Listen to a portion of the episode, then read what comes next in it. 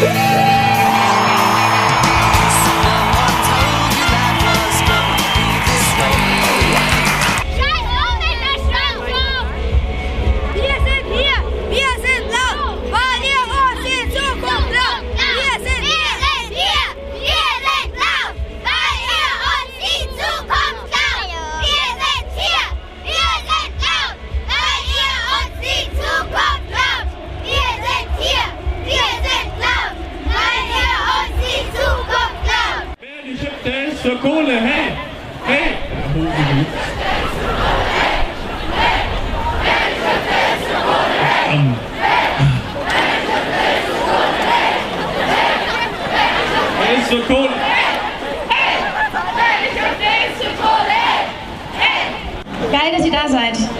Ähm, fühlt euch gut bitte in diesem Augenblick. Ähm, was wir gerade machen ist richtig nice. Wir gehen ganz vielen Herren und auch ein paar Frauen vielleicht da und da und da richtig auf die Nerven und das ist genau, was es jetzt braucht. Ein Riesenapplaus für euch alle. Wüssten alle Menschen in Deutschland, wie beschissen es um das Klima steht, würden wir heute hier mit 80 Millionen sein. Wir müssen darüber sprechen, was passiert. Wir müssen Leuten erzählen, was gerade schief läuft und wir müssen das viel akkurater machen.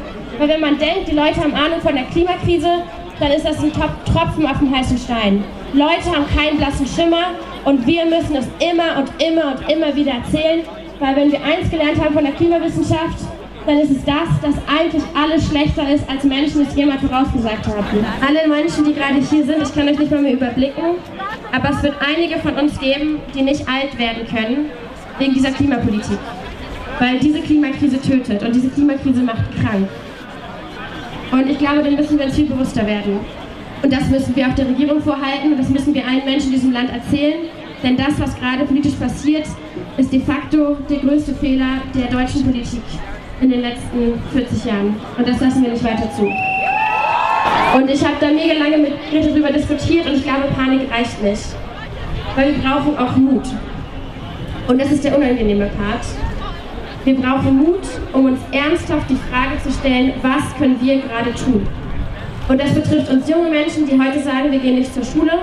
Das betrifft jeden von diesen Medienvertretern hier, die um uns herum die ganze Zeit Fotos machen, die sich auch fragen müssen, welche Verantwortung sie stehen. Das betrifft jeden Menschen, der in der Politik sitzt, der in Entscheidungspositionen sitzt. Jeder Mensch, der jemals mit Menschen spricht, der wählen geht. Das betrifft essentiell jeden Menschen in unserer Republik. Denn wir alle müssen uns ehrlich fragen, geben wir gerade alles, was wir können? Und was könnten wir noch machen, um diesem Theater ein echtes Ende zu setzen? Und wenn wir gerade denken, hui, wir haben heute was erreicht heute, wenn wir alle hier sind, ähm, dann sorry Leute, das ist erst der Anfang und es wird noch richtig krass werden. Und dann müssen wir jede Person in dieser Republik in die Pflicht nehmen, sich anzuschließen. Und dann müssen wir feststellen, dass wir strukturelle Veränderungen brauchen, die es so noch nicht gegeben hat. Dass wir beispiellose Transformation brauchen. Dass wir vor dem komplexesten Problem stehen, was die Welt je gesehen hat, nämlich die Welt. Aber wenn wir das angehen mit der großen Bereitschaft, wenn wir feststellen, dass das hier heute der Anfang ist von was richtig, richtig Großem und uns zusammentun, nicht nur mit unseren Schulklassen und Unis und Kollegen, sondern mit allen Menschen wirklich, dann ähm, kann das ziemlich krass werden. Und wenn ich uns heute so sehe und die ganzen Menschen, die in über 100 Ländern auf der ganzen Welt streiken und in Deutschland ähm, nie zuvor zum Streik kommen, dann macht es ein ganz bisschen Mut. Und ihr seid Teil davon. Und wisst ihr was, Leute, wir rocken das gemeinsam, weil es unsere Zukunft und niemand wird sie uns wegnehmen. Warum seid ihr hier? Äh, wir sind hier, weil wir was verändern wollen, den Politikern zeigen wollen, dass es so nicht weitergehen kann, dass man jetzt handeln muss. Wir wollen uns für unsere Zukunft einsetzen. Und wir wollen wirklich was verändern. Seid ihr zum ersten Mal da? Nein. Sondern? Zum dritten. Ja. Und geht ihr auch nächste Woche wieder hin? Ja. ja. Und auch in den Ferien? Kommt ja an, aber wahrscheinlich, wenn wir Zeit haben, genau. Und sind eure Eltern dafür? Ja, auf jeden ja, sie unterstützen das ja und auch unsere Lehrer in der Schule finden das ganz toll, dass wir uns dafür einsetzen. Ja, machen auch genau. noch Plakate ja. gemacht. What do we want? When do we want it? What do we want? When do we want it? Das geht noch ein bisschen lauter, Freunde, oder?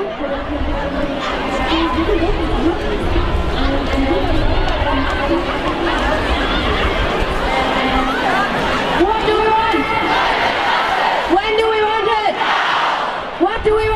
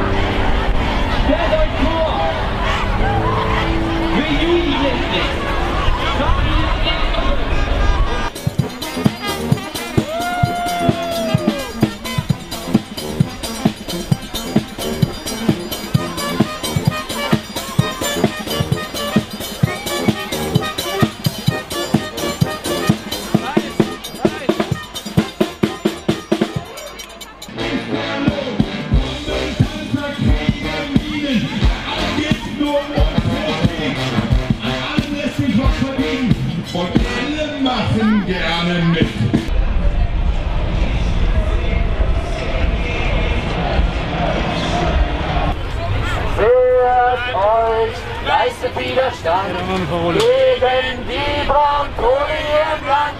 Auf die Barrikaden, auf die Barrikaden, wehrt euch, leistet Widerstand. Wir sind hier, wir sind laut, weil ihr uns die Zukunft raubt. Wir sind hier, wir sind laut, weil ihr uns die Zukunft. Wir sind hier, wir sind laut, weil ihr uns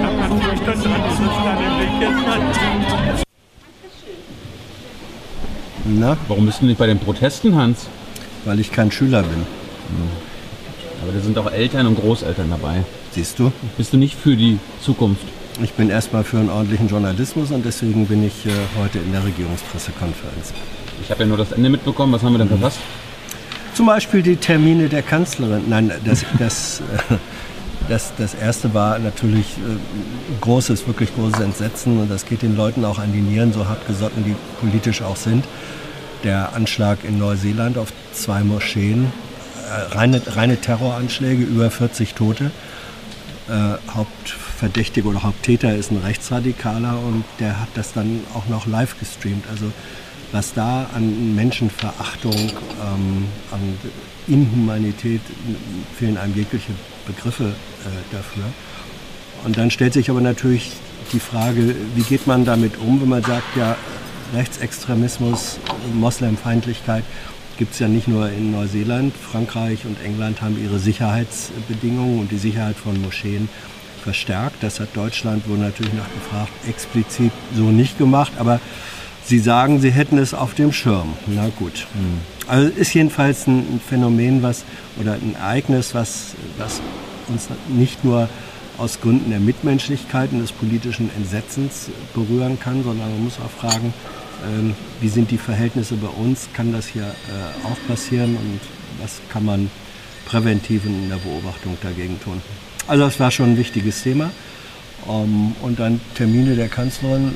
Ja, der eine war, dass Donald Tusk nächste Woche nach Berlin kommt und dann wird er und Merkel werden ein aberes Mal sich ratlos wegen Brexit und der Engländer ähm, in, die, äh, in die Augen gucken. Geht so ein bisschen dahin, wenn die Briten tatsächlich noch ein bisschen mehr Aufschub haben wollen, werden sie vermutlich versuchen, die anderen Europäer dazu zu äh, überreden, dass sie ihnen das geben. Wobei immer die Frage ist, wofür eigentlich? Also das britische Chaos, das ist jenseits von Monty Python inzwischen gelandet, nur nicht so lustig. Möchtest du eine Wette eingehen? Glaubst du, dass die Briten bei der Europawahl mitmachen? Äh, die Frage habe ich gestellt.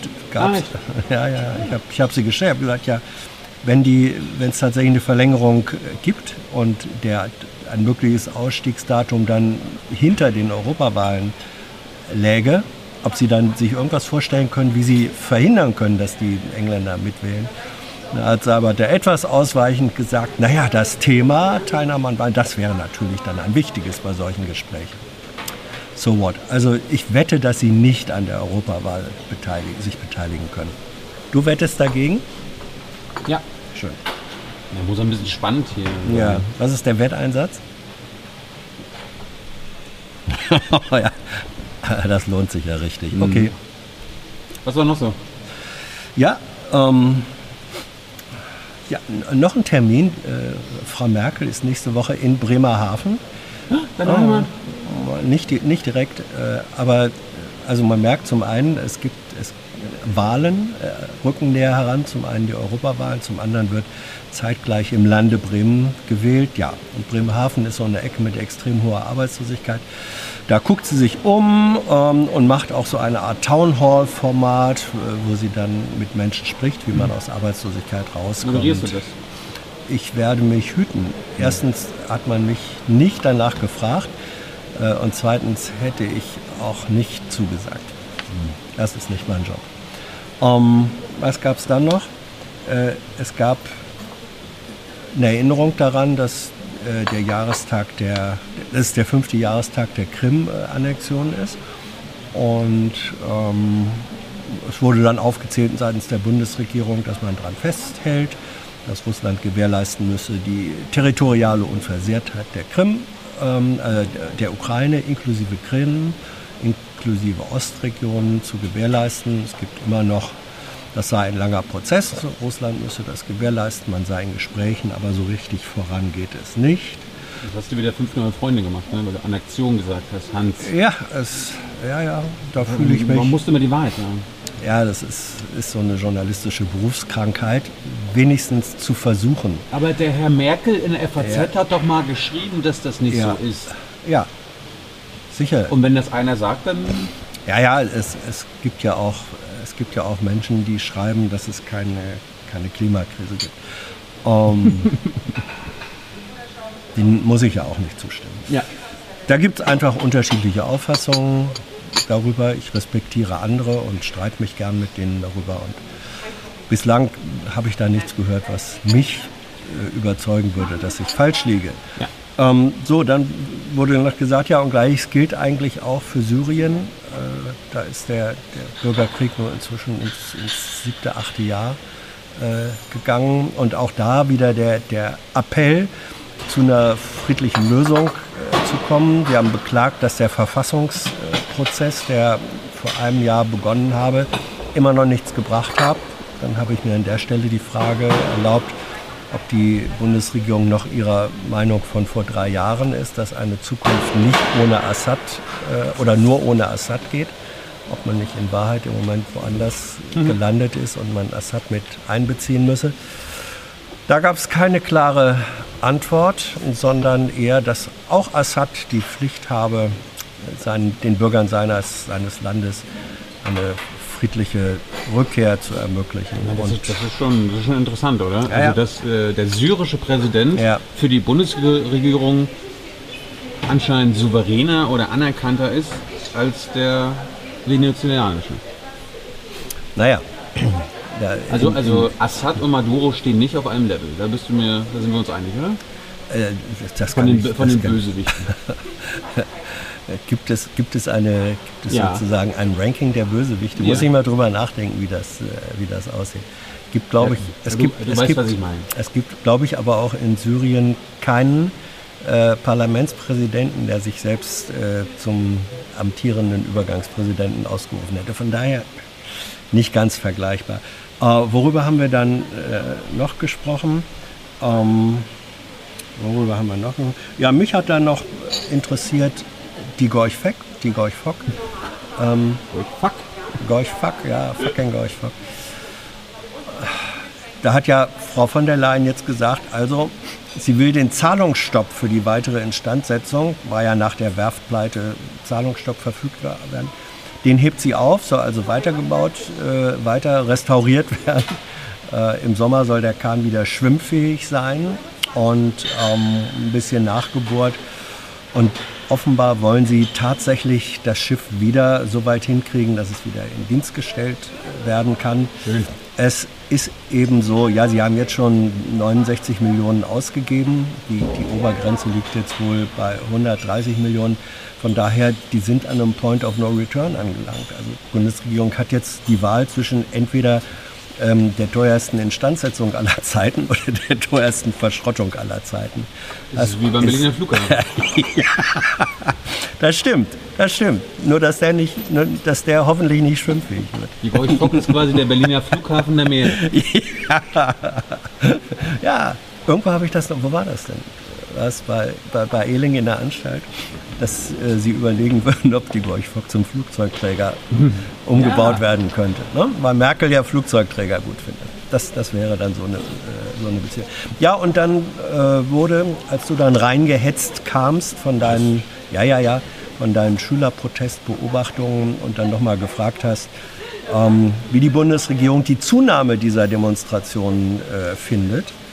Ähm, ja, da hat Seibert dann nicht explizit gesagt, dass er, dass die Kanzlerin die Zunahme ganz toll findet, aber er hat bekräftigt, dass sie ja generell die Proteste ganz gut findet. Und in dem Zusammenhang war auch noch darüber berichtet worden, äh, dass ja ähm, beim, beim Klimagipfel im Kanzleramt beschlossen wurde, ein Klimakabinett äh, einzurichten.